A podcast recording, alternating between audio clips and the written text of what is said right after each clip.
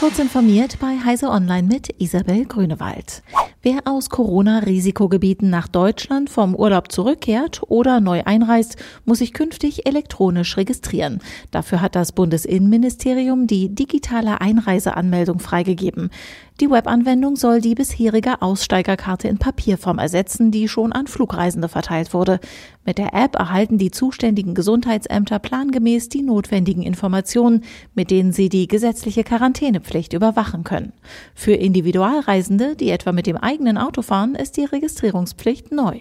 Das System soll mit den neuen Quarantäneverordnungen der Länder voraussichtlich am 8. November in Kraft gesetzt werden. Es ist der Atommüll der deutschen Energiewirtschaft der vergangenen Jahrzehnte. Deutschland weiß noch nicht endgültig wohin mit der aufbereiteten hochradioaktiven Fracht aus dem englischen Sellafield, also müssen die Kastoren erst einmal zwischengelagert werden. In den kommenden Wochen soll wieder ein Castortransport durch die Republik rollen, von der Küste ins südhessische Biblis. In der Vergangenheit gab es dabei immer wieder teils massive Proteste. Im Frühjahr war der Transport wegen der Corona-Pandemie abgesagt worden. Google stellt im kommenden Jahr endgültig Hangouts ein.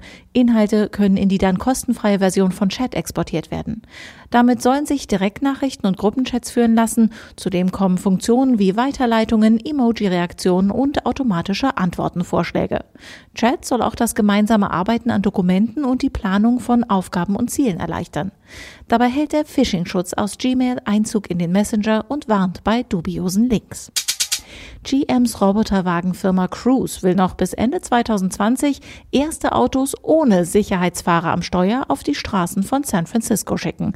Das Unternehmen werde damit als erster Entwickler selbstfahrender Autos in einem chaotischen Großstadtverkehr ohne Menschen am Steuer unterwegs sein, teilte Cruise-Chef Dan Ammon in einem Blogbeitrag mit. Cruise macht bereits seit Jahren Testfahrten mit einer Flotte umgebauter Elektroautos des Modells Chevrolet Bolt in der Stadt. Diese und weitere aktuelle Nachrichten finden Sie ausführlich auf heise.de.